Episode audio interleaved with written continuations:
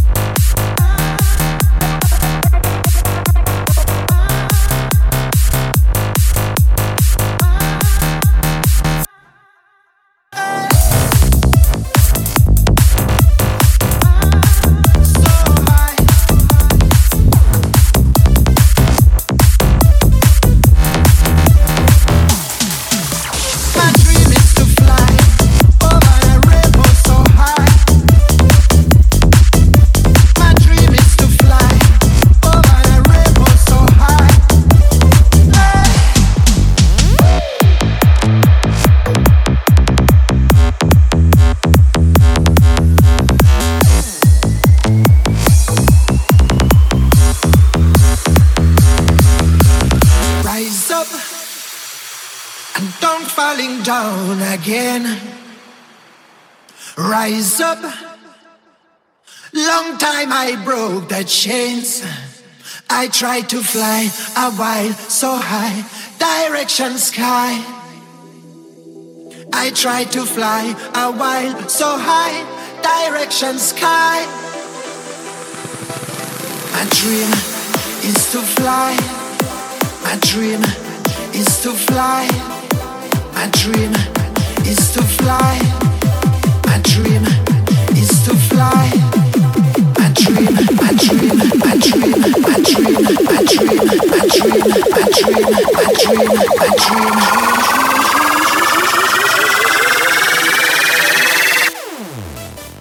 Rise up and don't falling down again.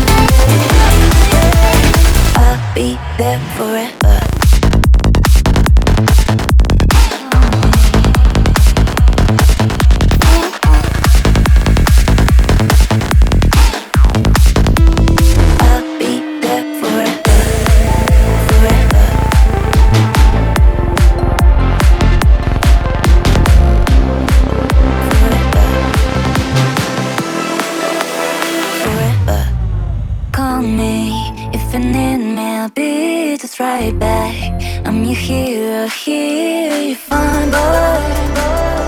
Oh, it makes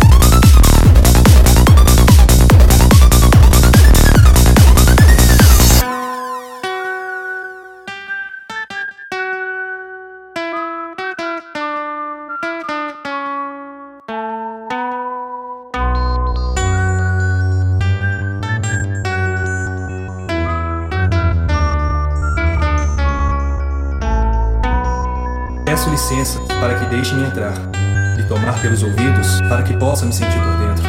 Peço que permita se arrepiar, ao sincronizar corpo, mente e espírito, enquanto chego leve como o vento. Conduzir seus passos firmes que ao tocar a terra vai lhe conectar e fazer com que se sinta vivo. A beleza dona prova lhe presentear com verde, então agradeça-o com um sorriso. Meu ritmo vai te fazer dançar do amanhecer do sol ao anoitecer da lua. Você não vai querer parar. Muito prazer. Me chamo de música.